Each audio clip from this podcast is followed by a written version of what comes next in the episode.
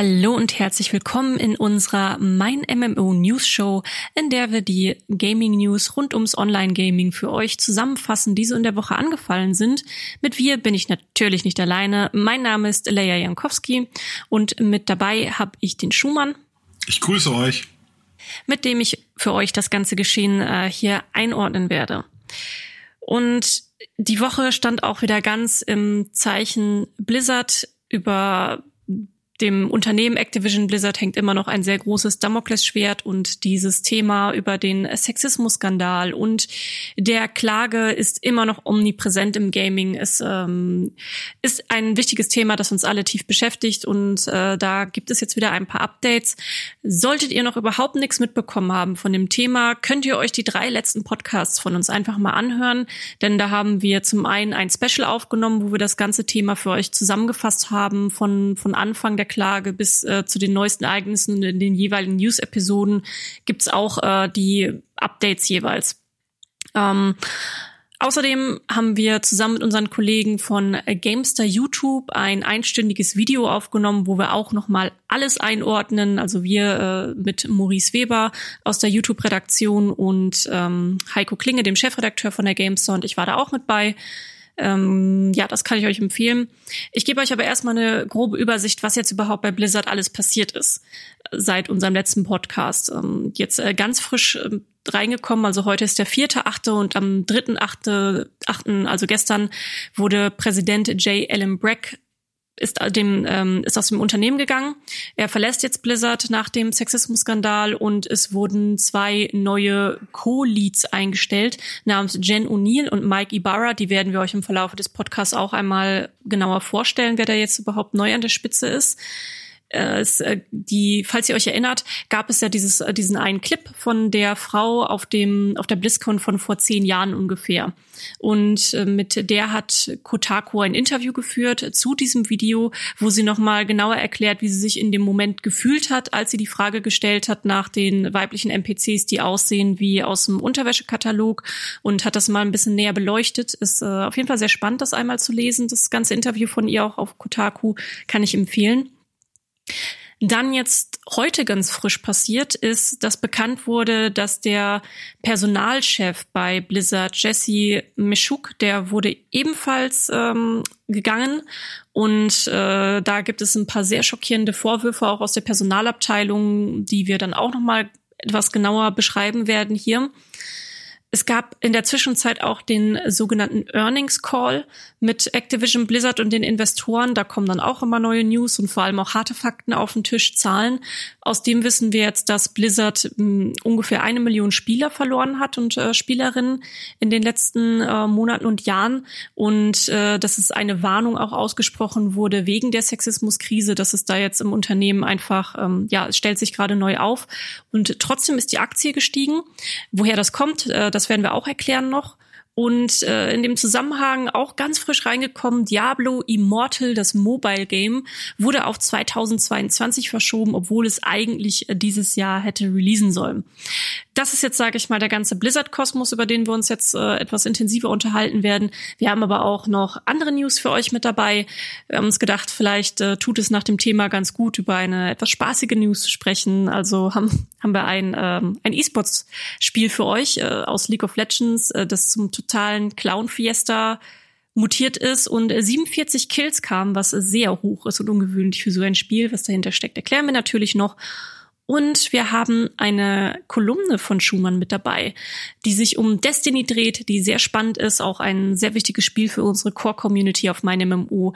Und Schumann hat mal analysiert, warum das Spiel seit zehn Jahren eigentlich scheitert so nach und nach und hat drei große Fehler identifiziert, die er dann hier äh, vorstellen wird und über die wir reden werden. Aber kommen wir erstmal zu Blizzard, der große Brocken. Schumann, du hast ja heute Morgen sogar noch vor dem Podcast zwei News in Windeseile geschrieben, die jetzt ganz frisch reinkamen, nämlich einmal zur Personalabteilung und auch den Earnings Call. Ja. Wie hast du jetzt überhaupt so die letzte Woche erlebt? Also ich habe das Gefühl, es sind auch viele unserer Hörer haben so das haben so diesen, diesen Drang, es doch mal abzuschließen und es doch mal gut sein zu lassen und es muss doch mal vorbei sein. Und ich kann das nachvollziehen. Ja, auch unsere Autorin Cortin, die ja wirklich WoW, also die Blizzard lebt und atmet, die kann das auch nicht mehr sehen, weil die sagt, hat zu mir gesagt, das sind einige, einige ihrer Helden, die sie wirklich verehrt hat schon als Kind, sind da gerade so in der Kritik und sehen so schlecht aus und viele auch in den Kommentaren sagen, es muss doch mal jetzt vorbei sein, ich will mich wieder mit anderen Sachen beschäftigen, es ist alles so, ja, es ist auch so eine, so eine Ablehnung da.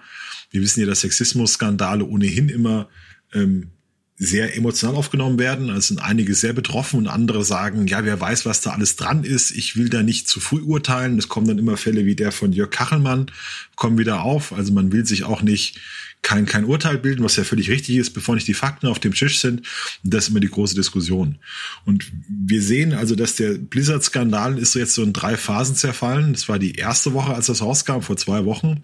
Da war die erste Reaktion wirklich Schock und Empörung. Also das war erstmal Schock und Empörung, aber auch eine Unsicherheit, weil Activision Blizzard ja gesagt hat, an den Vorwürfen ist nichts dran. Die klagen, das ist alles alt oder es wäre inkorrekt oder faktisch falsch. Das war also eine ganz seltsame Gemengelage in den ersten Tagen. Dann in der zweiten Woche hatten wir wirklich als Reaktion, als übergreifende Reaktion Protest und Empörung. Ähm, die Mitarbeiter von Blizzard haben 2000 Leute haben Unterschriftenaktionen geschrieben, es muss sich jetzt was ändern. Äh, intern ging E-Mails rum, ja, es muss sich was ändern von der Führung. Dann wurde ein Streik organisiert und es wurden Konsequenzen gefordert. Und wir sind jetzt in Woche drei des Skandals und jetzt sind die Konsequenzen da. Also es ist der, wir hatten ja auch mal gesprochen, was sich ändern muss und genau was wir damals formuliert haben, dass wahrscheinlich Leute gehen müssen, äh, ist jetzt so eingetreten. Man hat also den Blizzard-Chef, J. Allen Bragg, der wurde offenbar gegangen oder vielleicht hat er auch freiwillig gesagt, ich verlasse das Unternehmen. Das wird hier immer dann so gemacht, dass alle ihr Gesicht wahren. Und er hat dann seinen Nachfolgern ähm, bescheinigt, dass das super Menschen sind und dass sie es alles hinbekommen. Und wir sehen jetzt, dass sich die Kommunikation von Activision Blizzard komplett gedreht hat. In jedem Statement steht jetzt, wir wollen ein das, das bestmögliche Umfeld schaffen, damit sich alle Mitarbeiter hier sicher, alle Mitarbeiter, Mitarbeiterinnen würde man auf Deutsch sagen, sich hier sicher fühlen und willkommen fühlen. Es ist die Rede davon, People of all Gender, also Leute allen Geschlechts und vor allem Frauen, an, Angehörige von Minderheiten, jeder soll sich willkommen fühlen. Das ist also in jedem Statement, was von Blizzard kommt, ist das jetzt der neue Tenor. Ähm, wie habe ich die Woche wahrgenommen? Ja, ich habe mich jetzt auch wieder viel mit Blizzard beschäftigt. Ich glaube, gestern waren es zwei Artikel, heute auch wieder zwei. Gestern habe ich den Artikel zu J. Allen Bragg geht im, als Prio 1 News geschrieben. Das heißt bei uns, der Artikel kommt als Rohfassung auf die Seite mit nur wenigen Absätzen und wird dann im Live-Betrieb ergänzt. Der Artikel kam ursprünglich, war das nur ein Tweet von einem Journalisten, der informiert wurde, was da bei Blizzard vor sich ging. Also es ist wohl ein internes, eine interne E-Mail ist an die Mitarbeiter rausgegangen, dass J. Allen Bragg geht. Das, die E-Mail kam aus dem Nichts, also die hat auch viele überrascht, weil ja J. Allen Bragg auch nicht der, ja in der Geschichte nicht der Hauptbösewicht war. Das kann man so nicht sagen. Also er ist, er ist zwar in der Klage tauchte er auf als jemand, der das gewusst hat und der dann, also es gibt eine, eine Stelle in der Klage, wo es heißt, der hätte gewusst, dass Alex Afrasiabi, der wohl so als Hauptschuldiger oder einer der Haupttäter ermittelt wurde und der auch gefeuert wurde, der hätte wohl gewusst, was der gemacht hat, aber er hätte ihm nur gesagt, hier sauf mal weniger und verhalte dich nicht so freundlich gegenüber Frauen. Und das wurde in der Klage bezeichnet als ein jetzt ein, ein, ein, keine echte Konsequenz, nur ein Klaps auf die Hand hieß es. Also es wäre nur eine verbale Ermahnung gewesen, wäre zu wenig. Also da tauchte Bragg in der Klage auf aber es wurde nirgendwo gesagt, dass der sich Frauen gegenüber schlecht verhalten würde oder in irgendeiner Form. Und dass der jetzt gehen musste, hat wohl bei Activision Blizzard selbst die Mitarbeiter überrascht, weil das auch nicht gefordert wurde. Also die haben nicht gesagt, der Bragg muss weg, sondern die haben halt gesagt, es muss sich was ändern. Äh, und Bragg wurde dann, wahrscheinlich wurde er entlassen oder er hat um seine Entlassung gebeten, wir wissen das nicht. In jedem Fall ist jetzt auch die Angst da, was man so hört, dass die bei bei, bei Blizzard sagen, jetzt ist unser Chef weg, jetzt übernimmt Activision das komplett, jetzt wird Bobby Kotick noch mächtiger und es ist die Angst da, da wird einer als Sündenbock geopfert und dann kehrt man den Rest unter den Teppich und es ändert sich nicht so viel. Das sind so die zwei Sachen. Genau, ähm, das ist auch das, was eigentlich jetzt auch, Sie haben in einem Blogpost offiziell direkt äh, bestätigt, wer auch die Nachfolger sein werden. Es sind zwei, also es gibt eine Nachfolgerin und einen Nachfolger. Und was da auffällig ist, sie werden nicht als, es ist keine Präsidentenstelle. Denn damals, als J.M. Breck mit dazu kam, er hat den, äh, er hat Blizzard übernommen im Jahr 2018 genau war's. Und damals folgte er dem CEO Mike Morhaime. Und dann wurde quasi aus dem CEO schon eine Präsidentenstelle. Und jetzt gibt es in dem Sinne keine Präsidenten- bzw. Präsidentinstelle mehr, sondern es ist nur noch die Sprache von Co-Leadern. Also was das jetzt genau heißt, weiß ich auch nicht genau, ist ein sehr schwammiger Term. Ähm, die beiden werden auf jeden Fall jetzt zusammen das, den, äh, ja, den Laden schmeißen. Und mit den beiden scheint es auch in so eine ganz spezielle Richtung zu gehen. Also das sind einmal die Jennifer O'Neill und Mike Ibarra. Und was wir über Jennifer O'Neill wissen, ist, dass sie die ehemalige Studiochefin von Vicarious Visions war. Vicarious Visions wurde von Activision eingekauft 2005, um an Remakes zu arbeiten. Das Studio ist eben auch vor allem bekannt für fantastische Remakes, also auch äh, Tony Hawk Remake und so sind alle sehr beliebt gewesen. Dafür ist das Studio wirklich bekannt, nicht unbedingt für Eigenproduktion. Und sie hat dann im Januar 2021 bei Blizzard selbst angefangen ähm, und da sollte dann auch eben die Entwicklung von Diablo Resurrected unterstützt werden von Vicarious Visions. Wir haben ja sogar irgendwann auch mal einen Podcast aufgenommen, wo wir gesagt haben, das ist ein sehr gutes Zeichen, dass dieses Studio an dem Spiel arbeiten wird, ähm, weil die einfach für qualitativ hochwertige Remakes stehen. Und sie hat sich da aber anscheinend dann in der Zeit wohl gut etabliert und es gab wohl auch Stimmen von Mitarbeitern und Mitarbeiterinnen, die auch gesagt haben, dass sie eigentlich äh, ganz äh, zufrieden mit der O'Neill als Wahl sind. Sie ist bekannt dafür, dass sie auch Frauen in der Industrie fördert.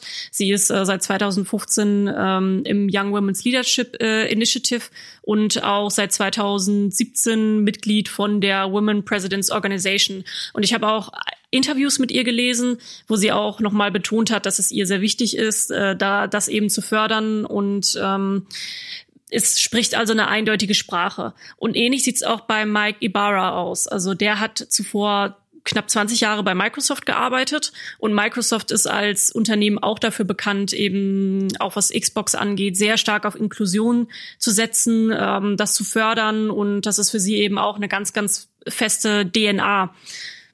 Und ja, er ist jetzt seit 2019 im Unternehmen. Auffällig ist eben, dass beide noch nicht ganz so lange mit dabei sind. Ähm, also ja, O'Neill seit 21 und ähm, Ibarra seit 19. Und äh, er hat auch schon als Manager gearbeitet, als Vizepräsident, haben also beide auch Erfahrungen in einer, in einer Führungsposition.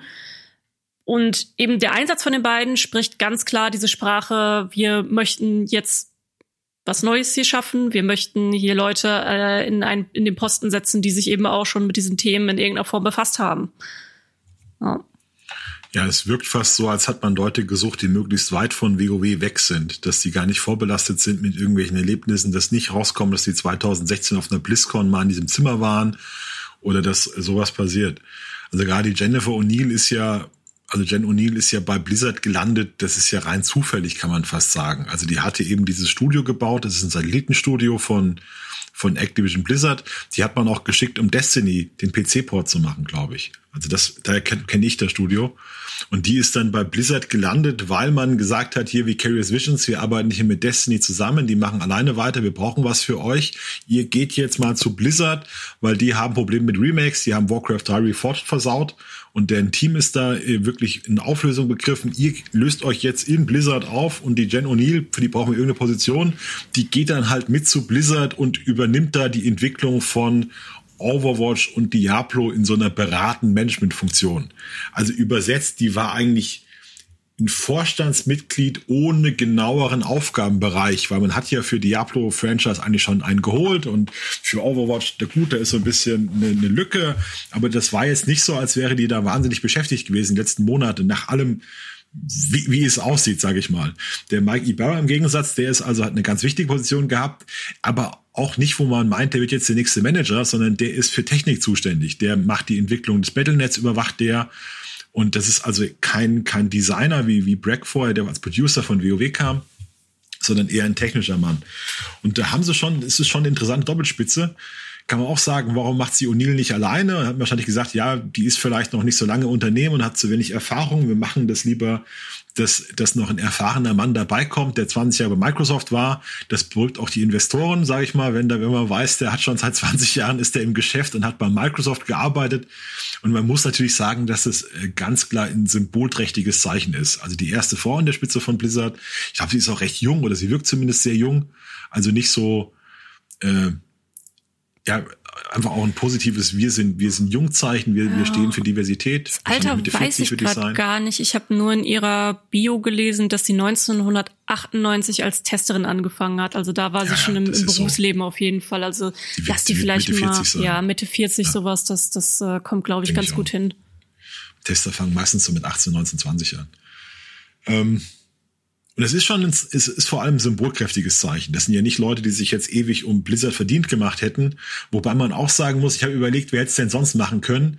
Kaplan ist weg, ja, sonst wäre Jeff Kaplan nach, der hat sich wirklich auch mit Overwatch einen Namen gemacht, der wird in der Community wahnsinnig geliebt. Der ist weg.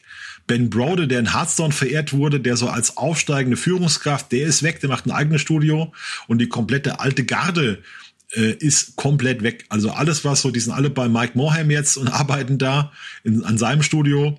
Die hatten alle, alle Blizzard nach und nach verlassen. Man hätte vielleicht, kann man sagen, Ian Hesychastas, den, den Chef von WoW, aber das wäre auch ein schlechtes Signal gewesen, wenn man jetzt gesagt hätte, der Hasi Kostas ja, macht das jetzt. Das richtig. Oh. Der, äh, ich weiß auch nicht, ob der das überhaupt machen will oder ob er das kann oder, oder ob da einfach ein Designer ist. Gibt ja auch Leute, die einfach sagen, hier, ich habe hier mal einen Job, ich will gar nicht weiter aufsteigen, ich werde nicht euer Präsident, ich bin nicht, ich bin nicht blöd, gell? ich will ja weiter mein Spiel entwickeln, weil in der Position hast du natürlich überhaupt nichts mehr mit dem Tagesgeschäft zu tun, sondern bist dann in so einer repräsentativen Managementfunktion, musst die Wogen kletten.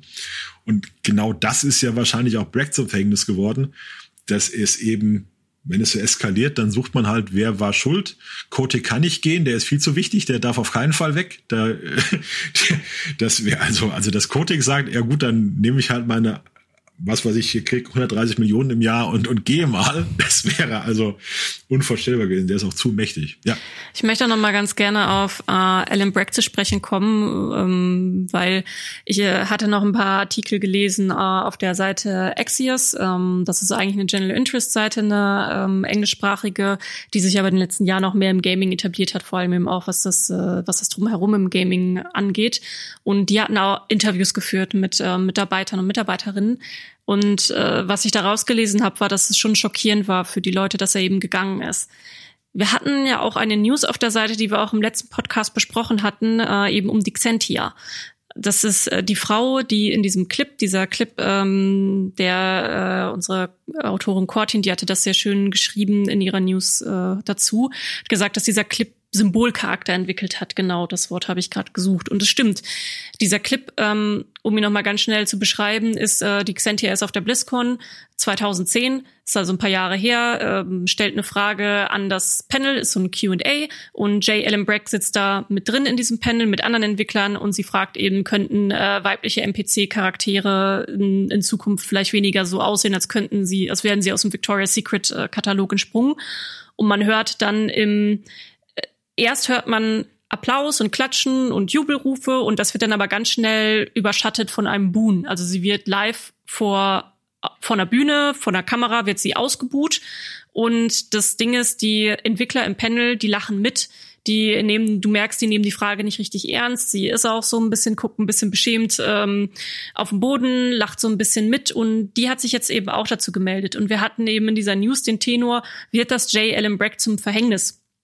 Ich glaube jetzt natürlich nicht, dass dieser Clip alleine jetzt daran schuld war, dass irgendjemand gesagt hat, uh, dieser Clip, der da vor zehn Jahren ausgegraben wurde, der ist schon sehr problematisch, deswegen musst du gehen. Oder er sagt, ich gehe freiwillig, äh, weiß man natürlich alles nicht genau.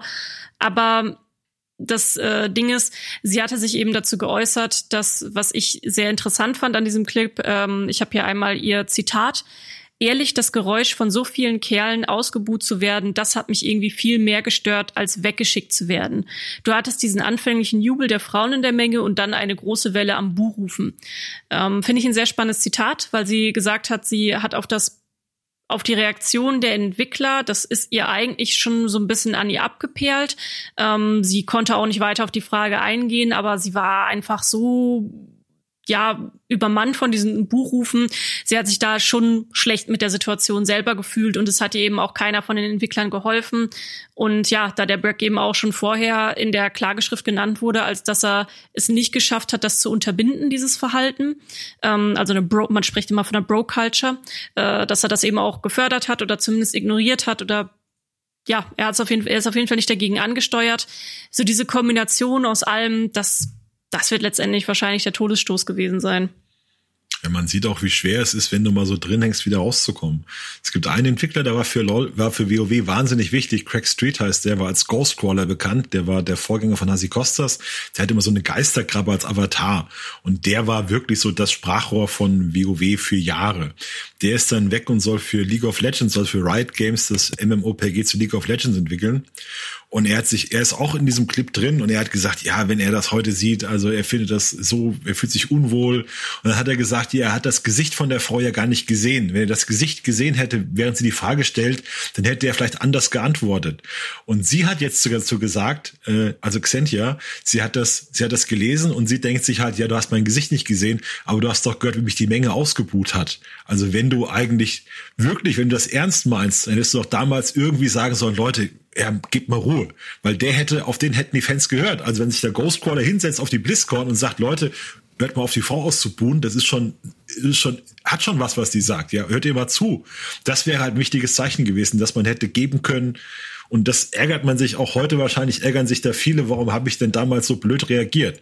Dann wird aber auch gesagt, ja, die Entwickler sitzen da in dem Panel und sind auch ein bisschen nervös. Man muss ja auch bedenken, das ist alles mal ein Live-Event. Normal redest du hier über das Internet mit den Leuten und dann sitzt du da, bist du irgendwie ein Nerd mit deinen fünf Nerd-Freunden, hast plötzlich das Gefühl, du bist ein Popstar und hast 6000 Leute in der Menge oder wie viele da sind und dann ja, also ich will das nicht entschuldigen, aber es ist einfach eine ganz schwierige Situation. Und wenn man den Clip heute sieht, ist das wirklich, du, du guckst das an und siehst halt die Frau, das Gesicht der Frau, wie die so dann so ein, so ein, so ein falsches Lächeln aufsitzt und dann haben auch Leute geschrieben, das wäre ganz grausam, das zu sehen. Man sieht, wie sie innerlich ein bisschen stirbt und ja, dieses Gefühl. Und sie hat, sagte auch im Interview, es, sie hatte diese Szene eigentlich schon verdrängt. Das war dann Jahre später, war es ihr nicht mehr so wichtig. Äh, sie hatte sich sogar bei Blizzard beworben, ist aber nicht genommen worden, ist in der späteren Runde ausgeschieden. Also so hart hat sie das damals nicht mitgenommen.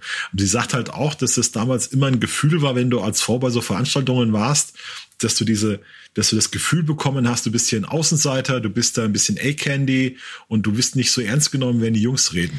Ja. ja, das ist eben genau der Faktor. Vor zehn Jahren war das alles einfach noch anders und das ist ja erst in den letzten Jahren, dass sich die Industrie insgesamt wandelt und ähm, mehr Sichtbarkeit für Frauen da ist, mehr Sichtbarkeit eben auch für andere, ähm, für andere Ethnien, weil äh, ja auch in Spielen lange Zeit eben der typische ähm, ja weiße Mann dann sage ich mal die die Hauptrolle gespielt hat und wenn Frauen dann eben auch ein schönes Wort gerade als Eye Candy, also einfach nur als Schmuckstück mit dabei waren. Und das hat sich ja in den letzten Jahren komplett gedreht. Also wir haben ja mittlerweile auch Charaktere wie Aloy, die super beliebt ist, ähm, Ellie von Last of Us. Und es gibt einfach mittlerweile auch sehr prägnante andere Gesichter.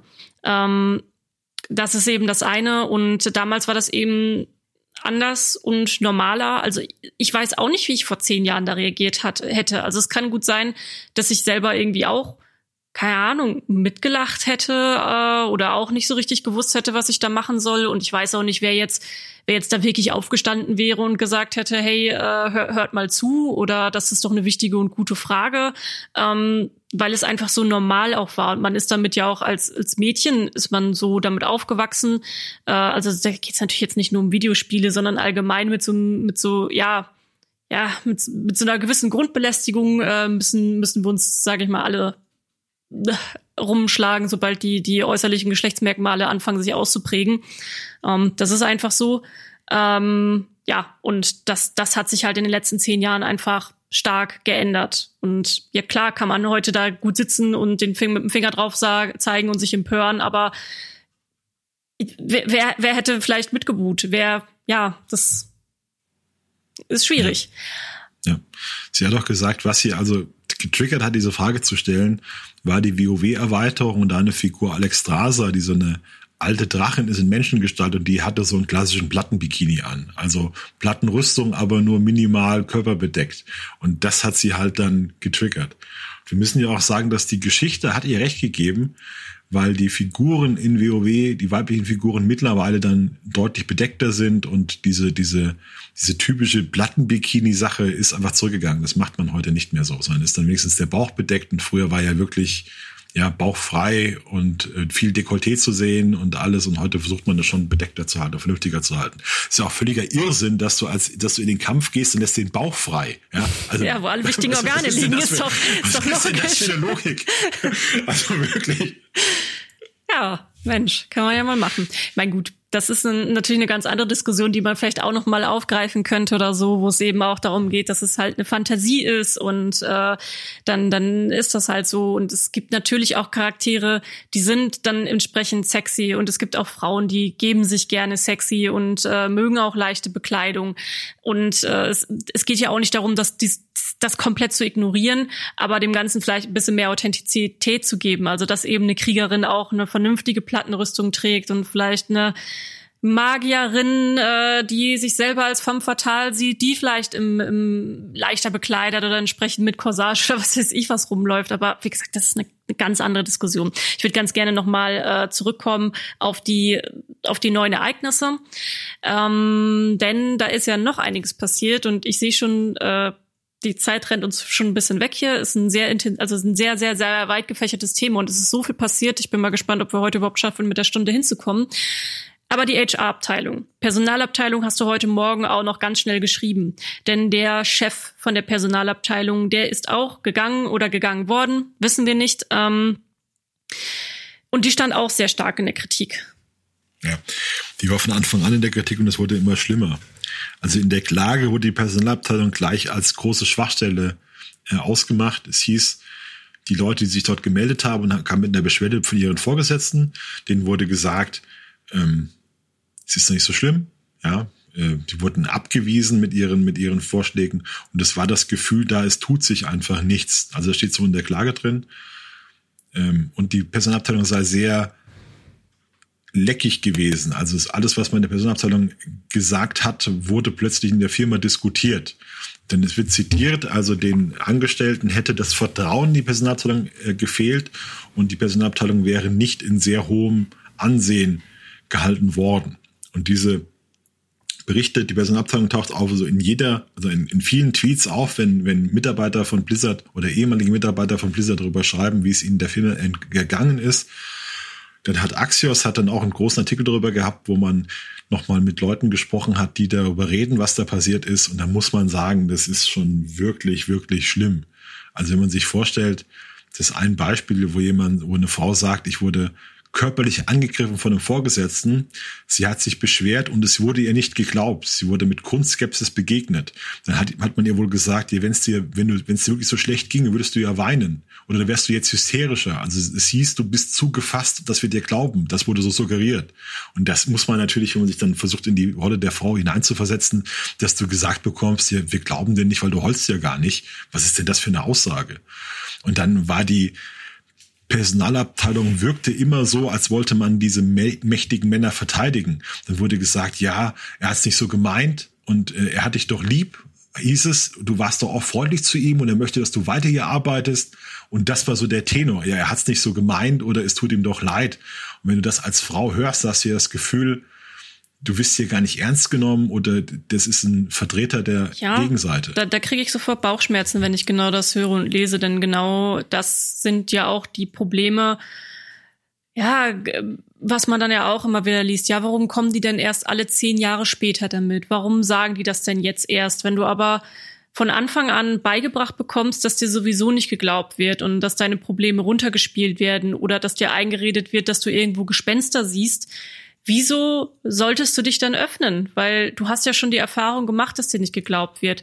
Und gerade auch so dieses, der hat's nicht so gemeint oder du siehst Gespenster oder stell dich nicht so an. Das, das ist, es ist einfach so, so eklig, so menschenverachtend. Das ist, ähm, ich, wie gesagt, wir, wir müssen ja gerade das alles nur lesen.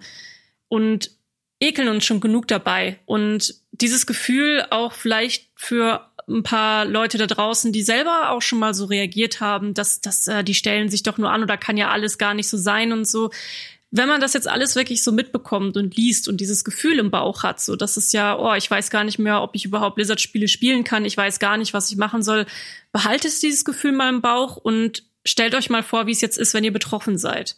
Wie viel schlimmer dieser Knoten dann im Bauch ist, der, den man dann auch Jahre rumschleppt mit sich und auch viele Erfahrungen in der Hinsicht sammelt. Also das ist ja, das, das, das ist ja auch nicht nur das Arbeitsleben, das weitet sich ja auch auf ganz, ganz unterschiedliche andere Richtungen auf. Und das ist, ich habe auch mal gekellnert und ja, wenn dir das erste Mal jemand auf den Hintern klappst, dann regst du dich vielleicht auf, du bist böse, du bist wütend, sagst vielleicht auch was, merkst, dass andere drumherum lachen. Äh, beim zweiten, dritten, vierten Mal ist vielleicht auch noch so, dass du irgendwie grummelig bist, aber irgendwann resignierst du, weil du einfach denkst, ja, okay, dann gehört das wohl dazu. Und ähm, ja, und das ist, äh, deswegen, mir tut, das, das tut mir wirklich in der Seele weh, diese Berichte zu lesen. Muss ich ja auch hineinversetzen, in welcher Lage die Frauen waren. Also wir, eine hat erzählt, sie hat mit 20 bei Blizzard angefangen als Praktikantin, mit 20 und mit 21 war sie fest angestellt. Und in dem Alter bist du ja auch noch nicht so gefestigt, dass du das alles einordnen kannst und hast Mechanismen gefunden, um damit klarzukommen, sondern du bist ja noch sehr verwundbar und hast noch nicht, weißt auch vielleicht gar nicht, was da los ist. Und wenn du dann zur Personalabteilung gehst und beschwerst dich und du bekommst zu hören, du benimmst dich wie, ein, wie eine verzogene Göre, also wie ein kleines freches Mädchen, was das mit deinem Selbstvertrauen macht oder mit deiner Position im Unternehmen, ist ja furchtbar. Also der wurde gesagt, er wird auch zitiert, du benimmst dich wie eine Göre und schluckst doch einfach runter und geh wieder zurück an deinen Schreibtisch. Statt dich zu, zu beschweren, mach doch nicht so einen Wirbel, geh wieder zurück an den Schreibtisch. Es ist dann auch die Frage aufgekommen, wie kann das denn sein, dass es so mies war bei der Personalabteilung? Und da wurde als Antwort wurde dann gesagt, da hätte man sehr wenig mitgeschrieben, also es wurde überhaupt wenig protokolliert und das wäre ja schon mal wichtig, dass du das Gefühl hast, da nimmt jemand einen Bericht auf, so wie wenn du zur Polizei gehst, wird ja auch alles dokumentiert, was du sagst und das wurde sich einfach nur angehört und dann war das Gefühl da, man spricht ins Leere, also der nimmt gar nicht wahr, was ich sage, sondern ich rede hier und sehe keine Reaktion. Das war ein Problem und dann heißt es, die Businessabteilung hätte einen sehr hohen Personal Austausch gehabt. Also es sind nur wenige länger geblieben, die, also einige wären nur wenige Monate in der Abteilung geblieben. Und dadurch hatte man nie den Ansprechpartner. Sondern du konntest eigentlich nie hingehen und konntest sagen, wir haben ja schon vor drei Monaten besprochen, wie mein Chef mit mir umgeht, es ist noch schlimmer geworden, sondern es war dann immer jemand Neues da im Prinzip, mit dem du reden musstest, der sich wieder neu in das Thema einarbeiten musste. Und das ist auch ganz schlecht. Also Personalabteilung müsste was, haben wir schon drüber gesprochen, es hat uns einer, ein Leser darauf hingewiesen, das wäre noch wichtiger, wäre es, statt der Personalabteilung ein separates Büro zu bilden, das nicht in der Struktur hängt, sondern wirklich eine, eher so eine externe Funktion hat. Ein Compliance Office hieß es, die dann wirklich diese Machtstruktur haben, um da den Leuten auf die Finger zu hauen. Und das wäre jetzt tatsächlich auch eine der Maßnahmen von Activision Blizzard, dass sie so ein Compliance Studio einrichten, ein Compliance-Büro, dass sie externe Berater einstellen. Und das muss halt gewährleistet sein, dass du irgendeine korrektive Figur hast, eine korrektive Abteilung, an die du dich wenden kannst und die nicht in dieser klaren Struktur drin ist, in diese Firmenstruktur eingebunden ist. Wenn die Personalabteilung nur dafür da ist, die Firma zu schützen und möglichst alles so einen Teppich zu kehren und Probleme zu vermeiden. Und das war offenbar der Fall bei Blizzard, das, nach allem, was wir wissen. Dann hast du diese, diese, diese wirklich extremen Probleme, die sich jetzt äußern. Ja, und ähm, ein Compliance Officer gab's ja. Das ist die Fran Townsend. Über die haben wir jetzt nämlich noch nicht hier gesprochen. Über die gibt's nämlich in dem Sinne auch kein neues Update. Das Einzige, was wohl auch der Seite Axios erzählt wurde, ist, dass die Townsend wohl erstmal ihre Position behält. Also wer sich erinnert, sie war eben als äh, Compliance Managerin da eingestellt und sollte sich eigentlich genau um solche Belange kümmern. Und sie war aber diejenige, die im Statement auch gesagt hat, wir haben keine Probleme, obwohl sie eben noch nicht lange da arbeitet. Da haben wir uns dann auch ein bisschen intern gewundert, ähm, warum es da bisher noch keine personelle Konsequenz gab, aber so wie du heute Morgen auch schon ganz richtig gesagt hast, äh, Schumann, also jetzt zu mir äh, im Privaten, dass es vielleicht auch eine komische Signalwirkung ist, wenn man jemanden, der gerade erst mal vier Monate mit dabei ist, dann ähm, direkt absenkt, aber das äh, absegnet hat es, hm, ja. Also, also mich hat's gewundert. Rotes, die ist wohl auch ein rotes Tuch für viele US-Gaming-Journalisten, weil die äh, in den 2000ern in der für die Bush-Regierung gearbeitet hat, die als sehr konservativ galt und hat dort Folter verteidigt, also Foltermethoden der Geheimdienste in Abu Ghraib. Und das ist natürlich für die eher linke Spielepresse in den USA, also für Kotaku und Polygon ist sowas die Todsünde. Also hat man die auch ein bisschen rausgepickt, um jetzt immer wieder auf sie einzugehen. Es gab dann einen Vorfall, dass sie einen Artikel getwittert hat ähm, über die Gefahren von Whistleblower also von Leuten, die Geheimnisse verraten, äh, die sich an die Presse wenden. Das ist natürlich in der aktuellen Situation wirklich das also das verstehe ich auch nicht, wie man das machen kann. Wie, weil, weil natürlich Whistleblower ist eigentlich jeder, der mit der Presse spricht bei Activision Blizzard und der denen sagt, hört mal, vor fünf Jahren, vor zehn Jahren ging es mir da und da. Und das ist jetzt heißt, äh, und dann hat sie, haben sich also viele auch Angestellte über sie in Tweets geärgert und sie beschwert und sich beschwert und sie hat angeblich diese Angestellten dann auf Twitter einfach geblockt. Also einfach das ist dann auch was, wo gesagt wird, wie kann denn die Vertreterin der Firma mich hier blocken, wenn ich hier einfach Kritik äußere? Also, der, der, die, also sie spielt in diesem ganzen Skandal eine wirklich unrühmliche Rolle, kann man sagen. Also ich, sie muss auch wissen, wie das rüberkommt, wenn ich in so einer Situation dann schreibe, hier diese Petzen in der, die Probleme des Whistleblowings, die Probleme der, der, der Petzen innerhalb von Firmen, dass das rüberkommt, seid mal lieber ruhig, ja, wir wollen das alles nicht so, boah, ja, bei ihr, mich so ein bisschen. ja, bei ihr wurde ja im Prinzip auch von der Belegschaft gefordert, dass sie gehen soll. Ähm, aber da, wie gesagt, da haben wir, da, da gibt's eigentlich so gut wie keine Infos jetzt drüber, wie es um sie aktuell steht. Natürlich besteht auch da so ein bisschen die Angst, dass sie dann einfach zum äh, schwarzen Schaf und Buhmann gemacht wird und äh, dass wenn man sie dann entlässt, dass dann schon alles wieder gut ist. Ähm, das äh, steht da vielleicht auch noch so ein bisschen hinter, weswegen dieser Schritt noch nicht gemacht wurde also ich, ich, da, da bin ich wirklich gespannt, ob sie da ihre Position hält und ob sie es vielleicht überhaupt möchte, wenn sogar schon die ganze Belegschaft irgendwie äh, eine Petition unterschreibt, dass sie doch bitte gehen soll. Keine Ahnung. Von ihrem, von ihrem Posten, also sie ist Executive Sponsor, das heißt Projektverantwortliche für das Frauennetzwerk von Blizzard und von der Position soll sie, soll sie vertrieben werden oder sollte sie zurücktreten, wurde gefordert. Was wir noch interessant haben, ist halt die allgemeine Geschäftslage, die Geschäftszahlen von Activision Blizzard. Die wurden ausgerechnet jetzt vorgestellt. Und das Interessante ist, dass gestern, als bekannt wurde, dass J. Allen Brack ging, ist der Aktienkurs um dreieinhalb Prozent gefallen und nachdem die Geschäftszahlen kommen, ist er um sechs Prozent gestiegen. Also das hat komplett diese, diesen Effekt. Also wenn man Prack entlassen wollte, war gestern der ideale Zeitpunkt dafür. Ich sag's mal so, weil die Börse hatte gar keine Zeit darauf zu reagieren, sondern das war nur drei, vier Stunden aktuell und dann kamen die Geschäftszahlen, die alles überschattet haben. Also das war schon, ich will es nochmal, ich will es keinem unterstellen, aber es war der perfekte Zeitpunkt. Also wenn man sich aussuchen musste, wann man, wann man sagt, der muss weg, wäre gestern genau richtig gewesen. Nur, nur so am Rande. Will keinem was unterstellen, aber es ist mir aufgefallen. Und die Geschäftszahlen sind ausgezeichnet.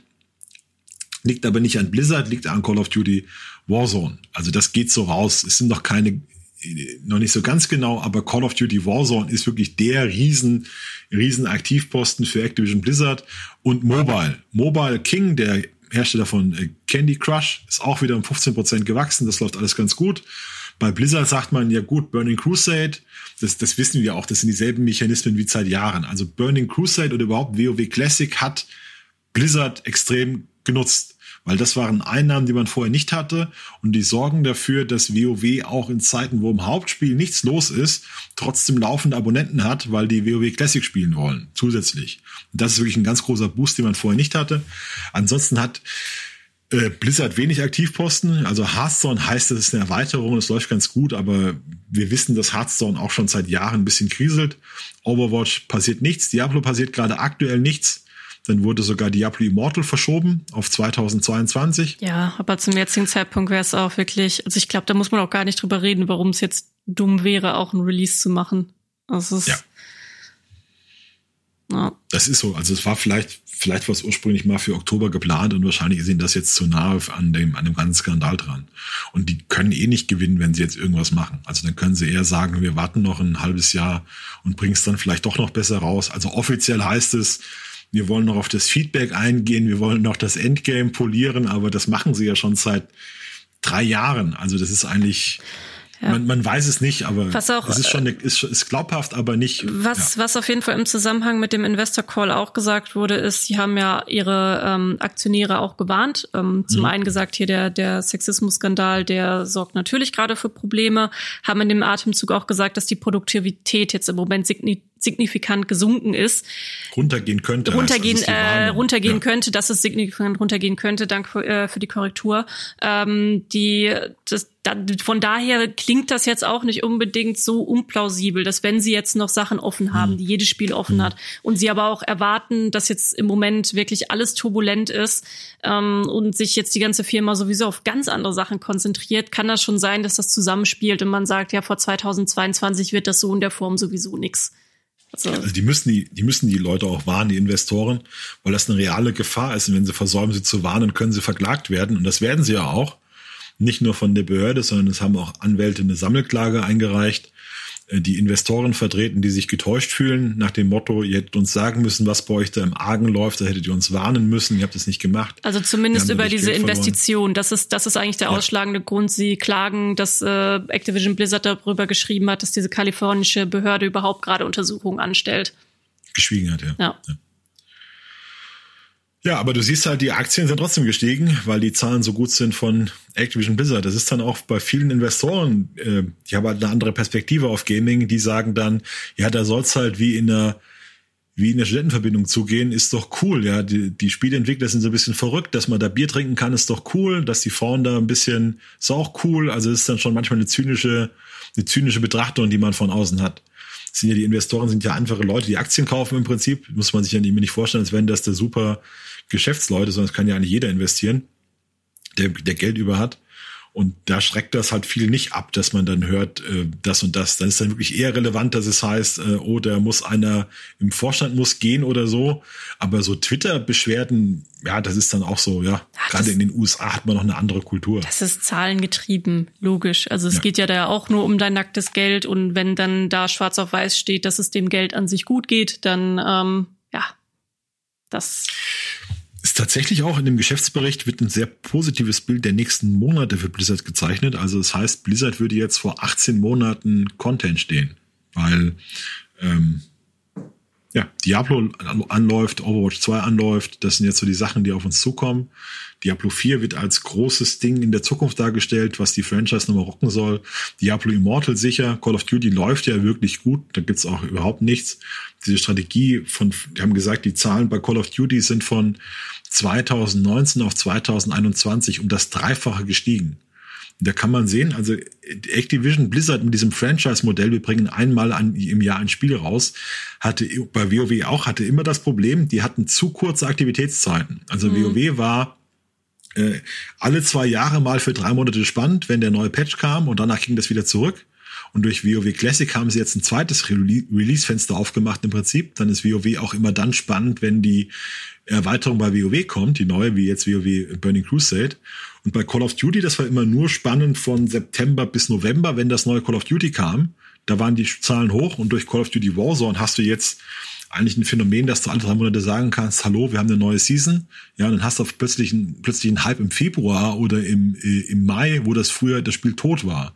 Und das sind jetzt diese, diese neuen Mechanismen, die Activision Blizzard unheimlich pushen dass sie, dass du eben, das ist ja auch genau das, was unsere Seite macht. Wir haben ja auch nicht nur, also uns geht's genauso, wir haben hier nicht nur den Peak zum Release von dem Spiel, sondern wir haben den dann auch, wenn das große Update kommt. Und als klassische Gaming-Seite, wenn du, wenn du nur also wie das früher war, wenn du nur machst, es kommt ein neues Spiel raus, wir bringen jetzt Guides dazu und machen Releases dazu, dann hast du wirklich nur dieses kurze Zeitfenster, wenn neue Spiele kommen, wo das spannend ist, weil sich in den Spielen nach dem Release nichts mehr tut. Ja, also und heute hast du dann diese diese Phase, dass halt der der Lebenszyklus von solchen großen Spielen viel länger ist und sich auch über mehr Monate in einem Jahr erstreckt und du weniger tote Phasen hast. Und das macht sich gerade, das ist eigentlich der der Schlüsselpunkt, warum es den heutig Erfolg, heute erfolgreichen Spielefirmen so gut geht oder warum MMOs derart gewinnen. Das ist komplett der Erfolg von Ubisoft, das ist der Erfolg von EA mit FIFA, das ist der Erfolg von Epic Games mit Fortnite, das ist alles an diesem Ding begründet. Früher haben die Spielefirmen ein Team gebaut, haben ein Spiel gemacht, daran saßen sie fünf Jahre, dann war das zum Release sechs Wochen lang interessant und hat Geld eingespielt. Danach wurde es dann, ist ausgelaufen, dann wurde es noch zweitverwendet in so Compilations und dann wurde es nochmal in Spielemagazinen gesteckt als, als kostenlose Version. Und heute hast du einen ganz anderen Lebenszyklus. Das ja. ist wirklich, wenn man sich mit, ich weiß, das ist immer für viele Spieler nicht so wahnsinnig spannend, aber das ist genau der Grund, warum ähm, die ganze Industrie in diese Richtung kippt und warum ja, das so, warum das, das Genre so spannend ist. Warum unser Gründer die Seite meine MMO so ausgerichtet hat, wie sie heute ist. Der hat das lange kommen sehen. Ähm, könnt ihr euch an Games as a Service, ja, wegen Games as a Service tatsächlich. Ähm, ja, ich denke, damit haben wir dann eigentlich auch so die, die größeren Updates jetzt abgeschlossen.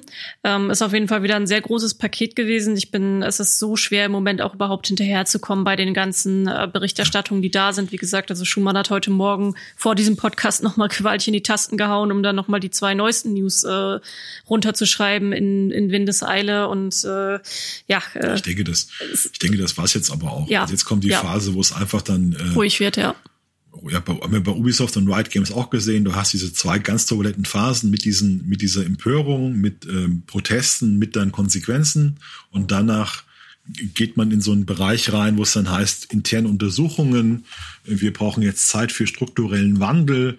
Es wurde ja schon gesagt, dass eine möglichst viel Autorität von außen jetzt in den Betrieb kommen soll. Und es wird sich, ich gehe davon aus, es wird sich jetzt in den nächsten Tagen beruhigen. Also wenn ja. der Brack jetzt weg ist, dann wird mehr intern gearbeitet werden, es wird dann weniger nach außen kommuniziert, der Personalchef ist weg. Vielleicht, man, also das wird jetzt wohl wahrscheinlich ein Ende haben mit den Entlassungen erstmal, gehe ich davon aus. Ja, also die einzige, die jetzt noch so ein bisschen ähm, ja, auf dem kippenden Stuhl sitzt, ist eben die Fran, äh, Fran Townsend. Dann, da kann es sein, dass da eventuell noch mal ein Bericht zu kommt oder eine Entlassung kommt oder eben auch nicht. Äh, wir wissen es nicht. Äh, wir bleiben auf jeden Fall bei meinem U dran an, am Thema und ähm, ja, wenn es da neue Bewegungen gibt, dann hört ihr es auf jeden Fall auch hier nächste Woche wieder im Podcast. Ähm, aber schließen wir das Thema jetzt einmal ab. Äh, es ist auch es zieht einen selber auch runter, wenn man, sage ich mal, sich seit Wochen, seit zwei Wochen mit so gut wie nichts anderem beschäftigt, denn da ist auch im Kopf wenig Raum dann für andere Themen. Deswegen haben wir uns gedacht, nehmen wir einfach mal eine News hier mit rein, zur Auflockerung, um äh, einfach mal über was ein nettes Ereignis zu sprechen. Die News, die hast du auch geschrieben. Du bist ja auch selber ein, ein großer E-Sports-Fan und verfolgst das ja und äh, hast eine LOL-News geschrieben, beziehungsweise über ein League of Legends-Spiel, die zur totalen Clown-Fiesta geworden ist. was, was ist da genau passiert? Es ist eigentlich der Tabellenerste. Team Solo mit in den USA ist angetreten gegen so ein Mittelklasse-Team, die spielen die Goldene Ananas, Dignitas heißen die. Und das Besondere vor dem Spiel war, dass TSM, das war das letzte Spiel der regulären Saison und TSM stand auf Platz eins und ob sie verlieren oder gewinnen, sie bleiben auf Platz eins und Dignitas blieb auf Platz sechs und ob sie gewinnen oder verlieren, sie bleiben auf Platz sechs. Das heißt, in dem Spiel, es war völlig egal, wie das ausgeht, es hat keine, keinerlei Relevanz. Und dann haben alle angefangen, irgendwelchen Mist zu machen, muss man sagen. Also alle zehn Spieler haben irgendeine Rolle gespielt, die ihnen gerade in den Sinn kam. Der Deutsche, ich habe das, ich hab das aufgeschrieben, also der Toplaner von TSM heißt Huni, der spielt seit Urzeiten Toplaner, der ist in den Dschungel gegangen. Dann ist der deutsche Midlaner Power of Evil war plötzlich der Supporter, wovon man den Null am Hut hat eigentlich. Und der Supporter Sword Art, den man für 6 Millionen US-Dollar gekauft hat aus Korea, der war plötzlich ja, Botlaner, also war ADC, also völlig andere Rollen. Und man merkt dann auch, dass in so einem Spiel die Leute dann ja eher wie in der Solo-Queue spielen, also wie, wie, wie bei einem Spaßspiel. Normalerweise ist ja das Wichtigste in LoL nicht zu sterben. Das heißt, wenn ich noch 20 HP hab, dann verpiss ich mich und gehe geh zurück und gehe wieder, versuche irgendwie da rauszukommen. Und im Solo-Queue-Spiel hast du 20 Prozent und sagst, komm, scheiß drauf und schützt dich noch mal rein und versuchst noch irgendwie was zu machen und Kill zu holen. Und das führte dazu, dass in dem Spiel äh, es doppelt so viele Kills gab wie üblich. Die kamen auf 47 Kills. Äh, und haben auch wirklich ziemlich einen Schwachsinn gespielt, muss man sagen. Und es hat tatsächlich auch TSM hat verloren, das Ding. In nur 26 Minuten, was auch unheimlich schnell ist, haben sie das Ding abgegeben. Äh, und nach dem Spiel haben sie dann gesagt, ja, es ging über, überhaupt nichts mehr und wir hatten einfach unseren Spaß. Und das Schöne ist ja, dass es eigentlich in Spielen ja um Spaß gehen sollte. Also wir sollten ja, ja eigentlich LOL spielen, um Spaß zu haben. Und da kann man auch mal sehen, äh, wie, wie Profis dann, dann das so rangehen. Wir haben auch Diskussionen gehabt in den, in den Kommentaren, dass Leute gesagt haben, ja, eigentlich müssten die doch bestraft werden. Es gab doch mal vor Jahren den Vorfall, wo Leute auch so Schwachsinn gespielt hatten und Riot Games dann gesagt, nee, das wollen wir nicht, ihr müsst das hier kompetitiv ernst nehmen. Aber gibt auch einige, die sagen, komm, das ist doch, das ist eine falsche Entscheidung, lasst sie doch ihren Spaß haben, es ist doch ein Spiel und ist doch schön. Ja, ich habe halt geschrieben, es, ja. ich habe halt geschrieben, es ist halt so, als fängt Bayern München an und spielt mit Lewandowski im Tor und Neuer im Sturm. Ja, ja. Ja, das ist, ähm, es hat halt eben ja auch keinen Ausgang, keine Auswirkungen irgendwie auf die, auf die Tabellen da. Und ich finde es eigentlich auch schön. Also klar kann man darüber diskutieren. Es ist ja eigentlich ihr, ihr Beruf, sie werden dafür bezahlt, aber es hat ja in dem Sinne keine Konsequenzen gehabt. Und es ist ja auch mal schön zu sehen.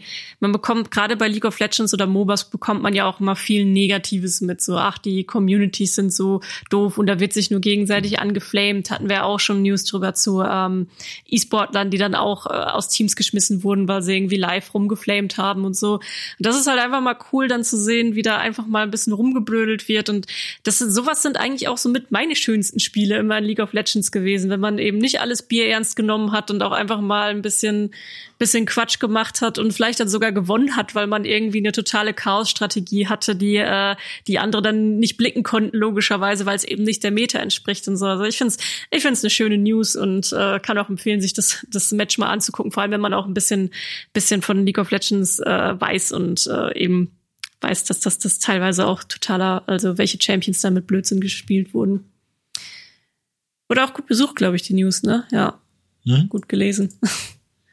ja, ja, ist einfach, ist einfach was, was Nettes. Ähm, Du hast aber, ja, im Prinzip, wir, wir haben heute ein bisschen ein, bis auf jetzt hier die kleine LOL-News, haben wir heute ein bisschen düsteren Ton hier. Denn ähm, Du hast eine sehr schöne Kolumne geschrieben, wie ich finde, äh, die wir hier mal beleuchten wollten.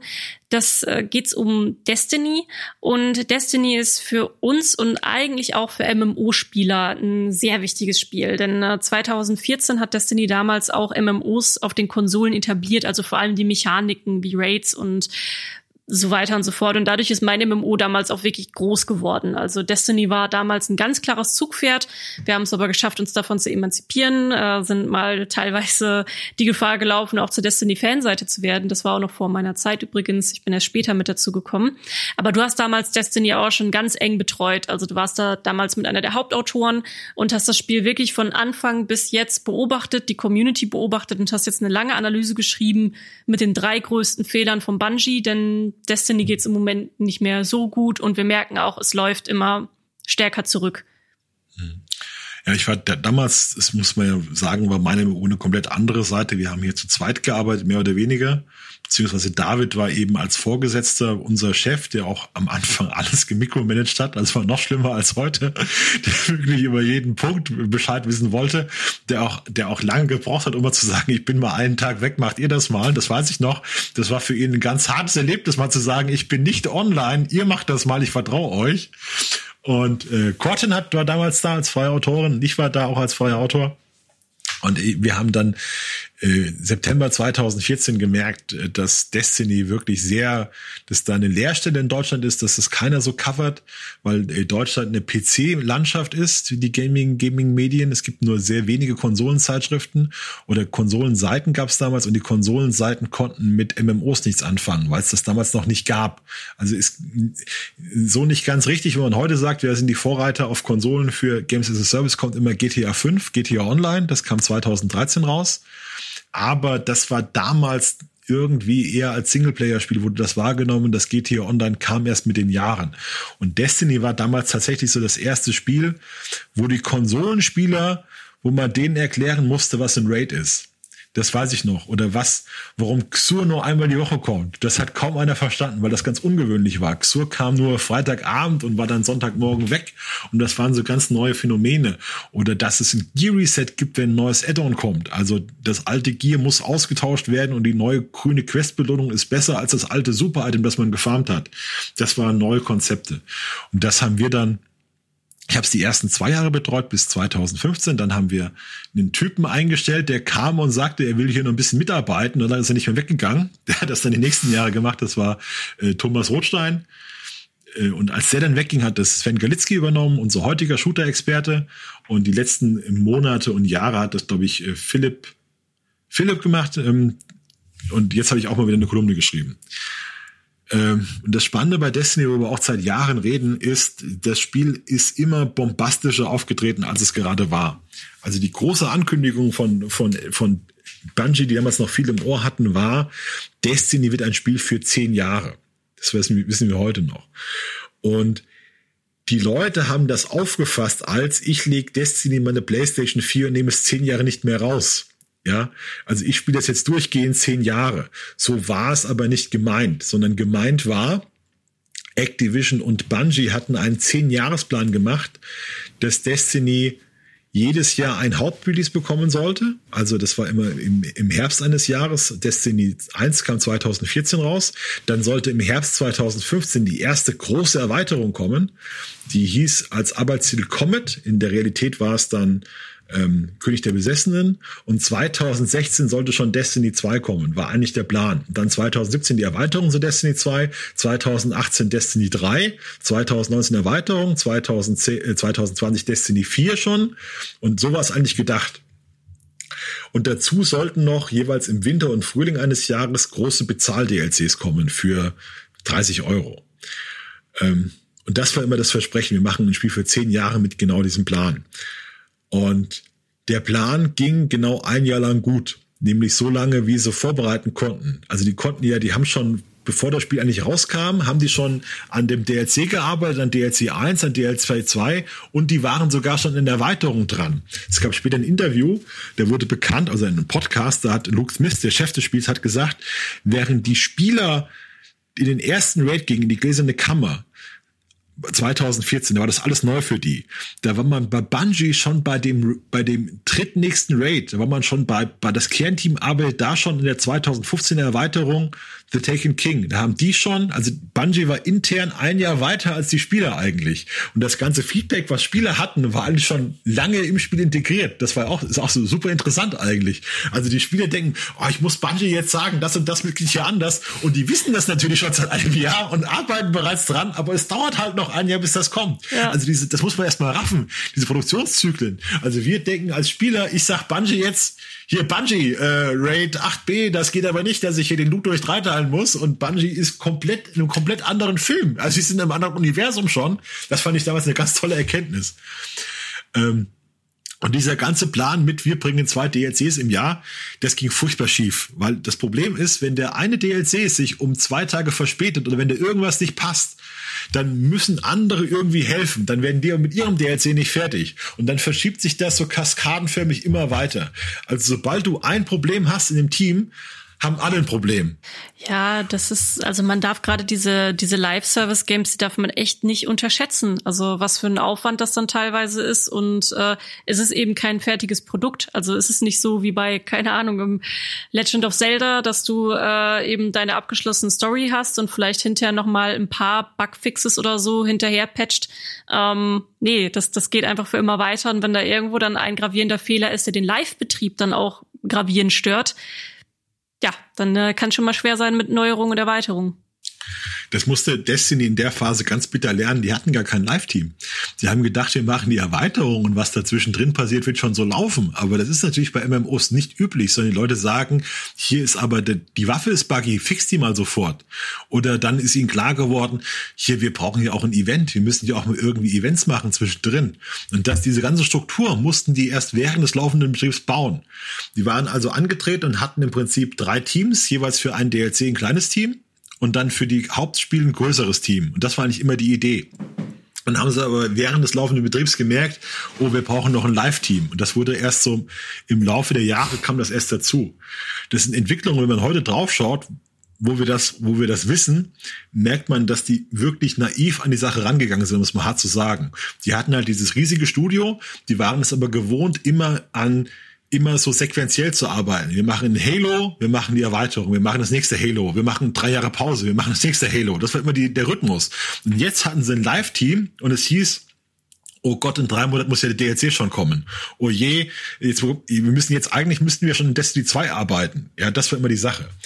Und es gab zu dem, was auch den Zehn-Jahres-Plan halt torpediert hat, war, dass Destiny jedes Mal Probleme hatte mit dem Hauptrelease und der Story. Es ist ja vor Destiny 1 mussten sie komplett, haben sie komplett die Story umgeschmissen, haben den Hauptautoren, der auch für Halo zuständig war, haben sie gefeuert oder ist gegangen und dann mussten sie aus den Versatzstücken, die sie schon hatten, was Neues zusammenkloppen.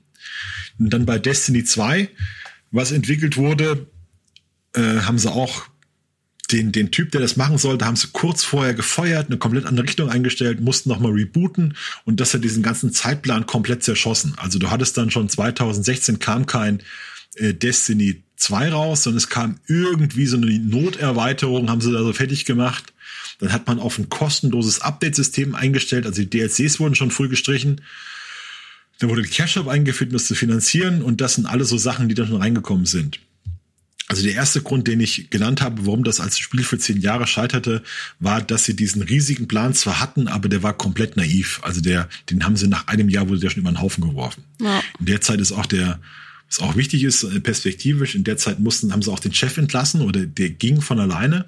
Harold Ryan, das war so die große Figur im Hintergrund. Der hat ein eigenes Studio gegründet und hat dann einige wichtige Mitarbeiter von Activision, äh, von, von Destiny abgezogen, die jetzt für ihn arbeiten. Die haben übrigens noch kein neues Spiel gemacht. Das soll so ein Studio zum, zum, zum Mieten sein, dass du anheuern kannst, um dir ein tolles Spiel zu machen. Da werden wir in den nächsten Jahren sicher davon hören. Das heißt Probably Monsters. Das wird auch spannend. Ähm, woran es noch scheiterte, ist wirklich diese, diese Phase, als sie Destiny 2 entwickelt haben. Da muss man wissen, dass dass Bungie wirklich hart daran gearbeitet hat, Destiny 1 besser zu machen. Und dann mussten sie aber in, in harten Bruch machen und Destiny 2 bringen, weil das vertraglich so vereinbart war mit Activision. Und man hat schon gemerkt, oder ich habe das zumindest es ist immer schwer, das so zu sagen. Also es ist dann vieles, was ich so raushöre, was aber nie wer so gesagt hat. wo, wo ich das Gefühl habe, das ist so, aber was ich auch nicht belegen kann. Aber Luke Smith, also mein Freund Luke Smith, kommt von WoW. Oder das ist sein Spiel, was er ewig gespielt hat. Und WoW hat natürlich nie in WoW 2 gemacht. Und Luke Smith ist der klassische MMO-Guy. Und als der später das Sagen hatte, also 2020, 2019, hatte, der, hatte, die, hatte die Idee eines Destiny 3 sofort beerdigt. Also behaupte ich mal, der war kein Freund von Destiny 2. Und er hat auch mal gesagt in einem Podcast, wo er gefragt, wo habt ihr das gemacht? Hat er gesagt, ja, wir konnten dann eine 2 auf die Box schreiben. Das war sein Argument für Destiny 2. Ja, also. das ist, also aus der Hinsicht, aus rein marketingtechnischer Sicht kann man den Schritt natürlich schon verstehen. Es ist einfach was Frisches. Es hat ja auch einen Grund, warum jedes Jahr äh, ein neues FIFA gekauft wird. Also da könnte man ja rein theoretisch, es ist ja FIFA 22 wird nicht so viel anders als ein FIFA 21. Ähm, das ist eine gewagte, das ist eine gewagte These. Weiß, ist, ist, ist, ist sehr, sehr, anders. sehr gewagte These. Ein paar Veränderungen gibt's natürlich schon, aber das, die sind dann auch, äh, dass das Grundspiel ändert sich nicht. Aber man kann halt jedes Jahr aufs neue schön ein neues Spiel verkaufen. Das, äh, man kann wieder Marketingkampagnen starten. Ist ja genauso wie jetzt auch ein Call of Duty. Genau das gleiche. Du hast jetzt halt die beständige Warzone, aber es wird auch wieder ein neues Call of Duty mit Singleplayer-Kampagne geben und so weiter und so fort. Aus der hin Sicht kann ich es verstehen, aber das, was du eben gerade auch gesagt hast, Destiny 1 war wirklich gerade gut. Und das ist auch was, da ähm, haben auch unsere Destiny-Experten, äh, die für uns schreiben, auch öfter darüber gesprochen, dass das dann damals mit Destiny 2 dann auf einmal wie so ein kompletter Einbruch war. So alles, was gut war, war dann irgendwie, ja, war dann auch wieder für die Katz. Ja. Das ja. Das ist wirklich ein Phänomen, das hatten wir auch bei Division 2 ganz stark gesehen, dass Division 1 wirklich gut wurde nach, nach zwei, drei Jahren und danach kommt, kommt Ubisoft und sagt, hier habt ihr Division 2, viel Spaß damit. Das können ja auch Spieler kaum nachvollziehen. Was ich zum Beispiel nach wie vor einen Riesenfehler fand, die Items, die du dir in Teil 1 gekauft hast im Cash Shop, die konntest du nicht mit in Teil 2 rübernehmen. Das heißt, du bezahlst in Teil 1 für ein, für ein Item, für ein kosmetisches Item und das ist weg. Ja, also das ist ja auch gar keine Erklärung da, weil du hast ja du hast ja eigentlich ist Destiny 2 ist ja dasselbe Spiel wie Destiny 1, ist nur, nur marginal anders in einigen Sachen. Das war auch so eine Sache, was viele geärgert hat, dass der Anfang von Destiny 2 war, Kabale greifen unseren Turm an. Kabale sind so eine Schildkröten-Alien-Rasse, völlig, völlig abgedrehte Space-Aliens. Die vernichten hier alles und die vernichten auch deine Ausrüstung. Die nehmen dir deine Ausrüstung weg, diese bösen Aliens. Weil das ist alles zerstört worden und du hast eigentlich nur, du fängst Destiny 2 an, hast im Prinzip eine, eine Spielzeugpistole, ein bisschen Rüstung und das war's. Und alles, was du dir erarbeitet hast, ist verschwunden. Das sollte so ein großer Verlust, Verlustgefühl sein. Es, es hieß auch, das war auch so eine Sache bei Destiny 2, du wirst deiner Macht beraubt, dein, dein, deinem Licht. Das hält aber auch nur drei Minuten an, dann hast du es wieder. Also das war alles ein bisschen, bisschen seltsam. Und das Problem war, dass du in Destiny 2 alle Items, die du in Destiny 1 verloren hast, dann nach und nach wieder zurückbekamst in irgendeiner Form, also als neue Items, musstest du dann neu farmen. Also Kjallerhorn kam zurück und die Rüstungsteile kamen zurück und das war dann schon so ein Gefühl, boah, boah ihr wollt hier 60 Euro von mir und gebt mir eigentlich das, wofür ich schon mal bezahlt habe, jetzt schrittweise wieder zurück. Und Destiny 2 hat auch bestimmte Dinge im Endgame, die echt nicht gut waren, äh, weil auch so viele Inhalte aus Destiny 1 gestrichen wurden. Dafür ist die Kampagne ist viel besser, das stimmt schon. Und die ersten sechs Wochen waren auch, kamen auch viel besser an als bei Destiny 1, aber danach waren schon viele Stammspieler gerade enttäuscht und es haben damals viele aufgehört, die bis heute nicht zurück sind mit, mit, dem, mit dem Titel. Das PvP ist auch ein großes Problem in Destiny 2, da kann man lange drüber reden, was da genau schief lief. Es äh, ist auf jeden Fall war das Jahr von 2017, als Destiny kam, bis Ende 2018 war der Tiefpunkt der Marke äh, für lange Zeit, wo die Stimmung, also so, so schlecht war die Stimmung nie wieder, weil das Spiel hatten sehr viele gekauft. Also Destiny 2 war ein kommerziell großer Erfolg, weil Teil 1 ja so gut war und so gut weiterentwickelt wurde, dass Destiny 2 eigentlich so ein, also zum Start ein unheimlicher Verkaufserfolg war. Die Leute haben auch nicht die normale Version gekauft für 40 Euro, sondern viele haben gleich die Deluxe-Edition gekauft mit, wo schon die zwei DLCs drin waren, ja. die man wieder gemacht hat. Das heißt, die Leute hatten sich ein Jahr lang an Destiny gebunden eigentlich bis 2018. Das Spiel war aber viel schlechter als vorher. Das war eine sehr negative Stimmung. In der Zeit ist unheimlich viel Potenzial zerschlagen. Ähm, Destiny 2 wurde dann 2018 mit Forsaken wieder besser. Da war übrigens diese, da waren die Hilfsstudios da. Wir haben ja vorhin gesprochen von Vicarious Visions, die für Blizzard Diablo machen. Die haben den PC-Port gemacht. Dazu kamen noch Highmoon Studios dazu. Die haben auch weiterentwickelt und da war Blizzard, äh, da war Bungie dann so aufgestellt, dass sie wirklich viele Leute hatten. Also die hatten ihr Kernstudio, die hatten noch zwei weitere Studios als Hilfsteam, die hatten durch hatten wohl auch richtig Kohle, weil Bungie richtig, weil Activision Blizzard richtig Geld reingehauen hat, weil Destiny 2 so ein Erfolg war. Und Forsaken war dann spielerisch und von der Story her mit den vielen Leuten wahrscheinlich das beste Destiny, das es je gab. Es ist die Frage, ob The Taking King 2015 noch besser war oder 2018 Forsaken. Äh, ich, ich finde Forsaken war wirklich, war wirklich stark. Und ich hatte am Ende von 2018 habe ich gesagt, jetzt ist Destiny endlich da, wo sie sein wollten. Jetzt haben sie wirklich dieses Team zusammen, sie haben jetzt das Geld, also sie haben jetzt diese ganzen Strukturen, sie hatten das Live-Team. Das war jetzt, jetzt war eigentlich alles da, damit es ein richtig geiles Spiel wird. Dann kam der dritte große Fehler von Bungie. Haben sie von Activision Blizzard getrennt. Man weiß nicht genau, wie das lief. Also es hieß damals, es gab einen, auch so ein Earning Call, was wir vorhin hatten, mhm. wo halt von Activision Blizzard drüber spricht, wie es so läuft. Und da haben sie gesagt, ja, Forsaken hat hat, die, die, das war irgendwie mit, mit Forsaken hat sich Destiny 2 noch nicht wieder so erholt, wie wir das gehofft hatten. Finanziell so erholt. Also auf gut Deutsch. Äh, wir haben im letzten Jahr so viele Spieler verloren, dass Forsaken jetzt nicht gereicht hat, um das auszugleichen. Das war so der ungefähre Wortlaut. Man ist enttäuscht. Und da hat sich Luke Smith gemeldet auf Twitter, hat gesagt, wir sind nicht enttäuscht wir sind stolz auf das Spiel, das ist so das Spiel, was wir machen wollten. Das war das einzige Mal, dass man, dass man von außen sowas wie einen negativen Vibe zwischen Blizzard und Activision, äh, zwischen, zwischen Bungie und Activision Blizzard gespürt ja, hat. Normal Mhm. Man ja. muss dazu auch sagen, das ist auch damals so der Tenor in der Community gewesen, dass eben äh, ja Activision ist jetzt der sind jetzt die Bösen, die haben uns Destiny kaputt gemacht und alle haben das damals auch total gefeiert, als dann die Trennung kam. Weiß ich auch noch, da haben sich dann auch die die Kommentare bei uns überschlagen und äh, quasi Bungie wurde da schon wieder so ein bisschen als Rockstars gefeiert nach dem Motto, ja, ihr zeigt's jetzt Activision und äh, aber ja, danach ging es dann eigentlich eher weiter bergab. Ja, ähm also man muss auch sagen, dass wir sehr wenig internes von, von Bungie erfahren. Also heute bei Blizzard, da kriegst du ja alles mit, was da läuft, weil die komplett sich an die Presse wenden. Das ist bei Bungie nicht so. Also wir wissen nicht, was bei Bungie intern vorgeht. Das ist ganz selten mal, dass wir einen kleinen Einblick bekommen, dass Luke Smith mal aus dem Nähkästchen plaudert und was erzählt. Aber warum zum Beispiel der Harold Ryan ging, wissen wir nicht. Wir wissen nicht, warum sich Activision von äh, Bungie getrennt hat. Wir kennen aus einem Gerichtsprozess, den der den der Composer, der Komponist von Bungie geführt hat, kennen wir ein paar Details über den Vertrag. Und da heißt es zum Beispiel, Activision Blizzard waren schon immer so Verbrecher. Da gibt es immer die Geschichte, dass, dass er hat sich mit einem äh, deutschen Manager von Activision Blizzard getroffen oder mit einem Österreicher, ich weiß nicht mehr so genau. Und der wäre so ein kaltherziger Kapitalist gewesen, der so klar angedeutet hat, äh, unsere egal wie gut die Spiele sind, wir wollen nur Kohle sehen, das wird immer so erzählt. Oder wo auch so klar wurde, also es empfindet sich der Komponist hätte das so empfunden, dass Activision ging es nur darum, das Maximum aus Bungie rauszuholen und was da künstlerisch war, denen alles nicht so wichtig angeblich. Äh, das kennen wir so ein bisschen. Auf jeden Fall, wie du, wie du sagst, ähm, die Leute haben es gefeiert. Es war dann aber 2019, wo ich dachte, das wird das Riesenjahr für Bungie, lief erstmal gar nichts. Also das haben sie komplett, war alles weg. Die Hill-Studios sind abgezogen worden. Äh, Bungie musste dann eine eigene Publishing-Struktur aufbauen. Das heißt, die konnten nicht mehr auf die Ressourcen zurückgreifen. Vorher den ja Activision alles gemacht.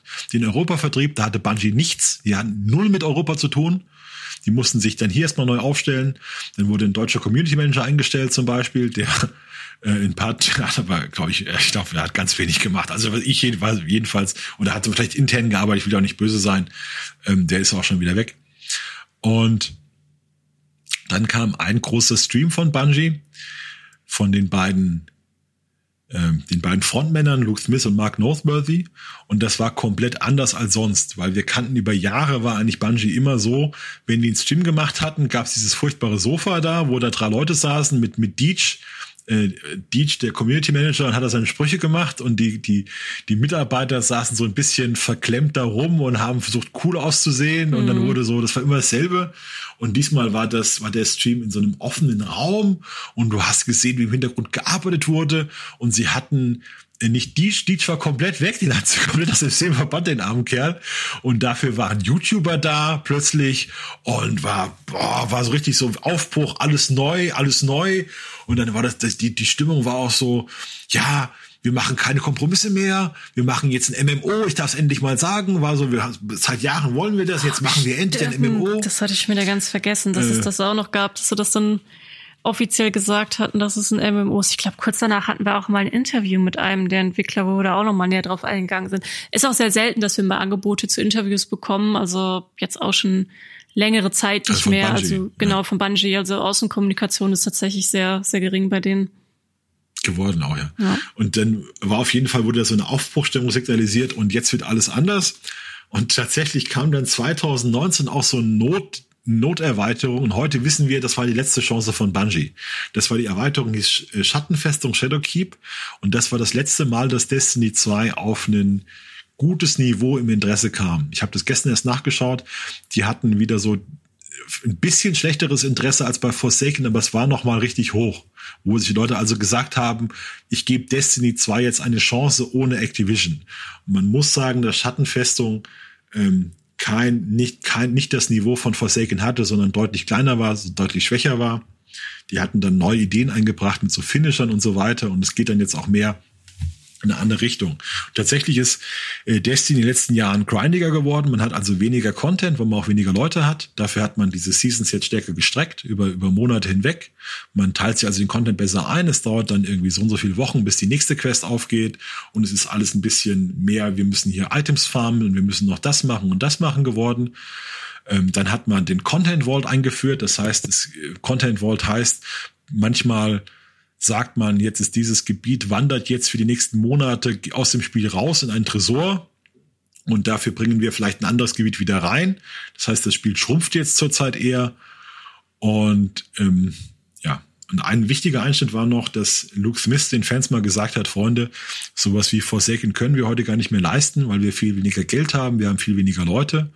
Wir müssen jetzt auch anders arbeiten, weil es ein sehr ehrlicher Moment, weil eben Activision Blizzard weg ist. Ja, und also das mit dem, wir haben dann auch Diskussionen gehabt, dass Leute sagen, ihr könnt doch nicht sagen, das ist gescheitert, das haben doch immer noch 50.000 Spieler auf Steam und es läuft doch immer noch gut. Und das, ähm, es ist auch nicht gescheitert, wie Wildstar das einfach eingestellt wurde oder wie ähm, oder wie Anthem das einfach tot ist, sondern es ist Destiny ist eben nie das Spiel geworden, das man selbst sein wollte, das man selbst verkündet hat und das sich auch viele Fans gewünscht haben. Das ist das Problem. Destiny hatte sich von 2015 auf 2000, äh, 2014 auf 2015 toll weiterentwickelt mit The Taken King.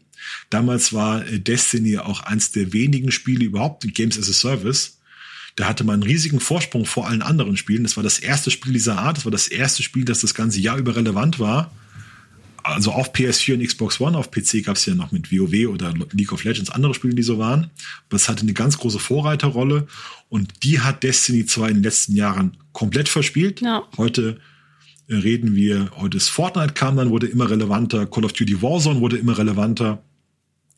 Wobei man sagen muss, Destiny ist nach wie vor in dieser Situation, dass man dieses in dem Loot-Shooter-Bereich das beste Gunplay hat, also das beste Gameplay. die Produktionswerte sind immer noch hoch. Es ist also kein schlechtes Spiel und die Leute haben heute noch viel Spaß damit und haben da ihre Freunde. Das will euch auch, will auch keiner jemandem wegnehmen oder mies reden. Aber dieses, äh, was Destiny hätte sein können, dass es wirklich ein Meilenstein der Videospiel Videospielgeschichte ist im Bereich MMO-Shooter das, diesen, diesen Anspruch hat man in den letzten Jahren verspielt und die Tendenz ist tatsächlich immer weiter zu schrumpfen und kleiner zu werden. Ja, wir merken es auf jeden Fall auch ganz stark. Äh, das ist natürlich unser Hauptindikator auch am, am Traffic. Dass ähm, ja, da, wir haben natürlich diese Core-Community noch bei Destiny, weil die Seite auch unter anderem groß damit geworden ist. Die lesen aber auch mittlerweile andere Themen, die sind dann auch mal zu anderen Shootern übergewandert. Es schleicht sich langsam, langsam aus und ähm, die Relevanz wird einfach geringer. Das, äh, ja. Der Knackpunkt war Shadowkeep, also war 2019. Ja. Das war die letzte Chance, das zu machen. Und die hatten jetzt die Idee, wir machen jetzt drei Add-ons, die zusammenhängen von 2020 bis 2022. Und 2020 kam dieses Beyond Light, jenseits des Lichts, und das war nix. Also das war, wenn du bei Google Trends schaust, ist das kaum noch ein Ausschlag.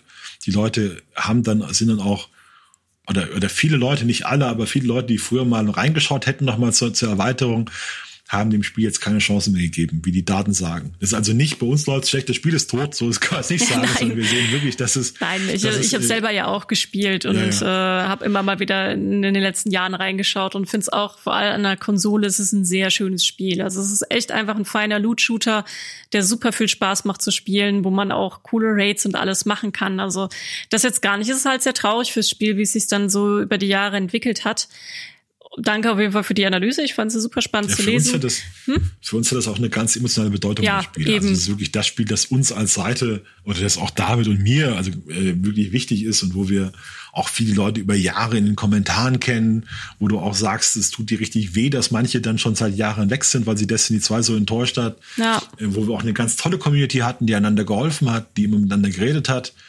Das ist schon für uns ja, weil, weil ich sag mal, WoW ist auch groß bei uns, aber das war ja schon vor uns da. Das heißt, WoW ist ja nicht unser Spiel, sondern unser Spiel ist wirklich Destiny 2 so gefühlt, weil wir damit äh, groß geworden sind, weil das uns, uns ausgemacht ja, hat. Ja, ja, man ist 2000, damals zusammen mit Destiny einfach gewachsen. Das ja, wir haben ja auch mit den, mit den Leuten gesprochen. Es sind auch viele unserer Autoren, die zu uns kommen, kennen uns ja von Destiny. Das ist ja, dann kommen die, warum bist du bei uns? Ja, ich habe euch damals gelesen wegen Destiny. Ja, wobei das hat sich mittlerweile auch geändert. Also jetzt, wenn wir ja, Vorstellungsgespräche haben, ist es dann auch wegen, logischerweise wegen anderen Themen. Wenn wir jetzt für immer nur bei Destiny geblieben wären, dann wären wir heute auch tot. Ist, ist so, wir mussten uns ja da auch anders aufstellen. Hm? Ich habe neulich mit einem geschrieben von der PR von der MMOPG-Firma aus Bayern. Da sage ich, bin von meinem MMO und er sagt, ah, ich kenne euch von Destiny. Ja. Also das ist halt schon so dieses, ja, dieses ja, Gefühl. Das, das auf jeden Fall. Ja, danke auf jeden Fall für die Analyse. Ähm, war auch eine super tolle Kolumne zu lesen, fand ich. Hat mir sehr viel Spaß gemacht. Ähm, vor allem, weil du ja von Anfang an auch mit dabei warst und das schon von Anfang an so eng mit äh, begleitet hast. Ich weiß, dieser Podcast war nicht ganz so News getrieben, wie er normalerweise wäre, oder auf der anderen Seite schon, weil einfach die News-Landschaft gerade nur von Blizzard beherrscht wird. Und ähm, ja, wie Schumann vorhin schon sagte, rechnen wir gerade damit, dass es schon in den nächsten Tagen jetzt ruhiger wird. Das heißt, der nächste News-Podcast wird mit sehr hoher Wahrscheinlichkeit auch wieder ein paar mehr andere Themen haben. Ähm, jetzt ganz aktuell ist ja auch noch die Beta von New World ausgelaufen und da steht ja jetzt der Release äh, Ende August an. Eine Gamescom steht an, wo auch wieder neue Sachen vorgestellt werden. Also das, das wird sich jetzt auch wieder ein bisschen, bisschen ähm, normalisieren in Anführungsstrichen und äh, es wird da im Hintergrund weiter dran gearbeitet werden. Vielen Dank fürs Zuhören auf jeden Fall, äh, wenn ihr da bis zum Ende jetzt da mit dabei geblieben seid. Ähm, wir haben unseren News-Podcast jeden Freitag, da wird er veröffentlicht äh, auf der, auf jeder Podcast-Plattform eurer Wahl. Und ja, damit verabschieden wir uns für heute und ich wünsche euch noch einen schönen Tag, einen schönen Abend, ein schönes Wochenende, wann auch immer ihr diesen Podcast gerade hört.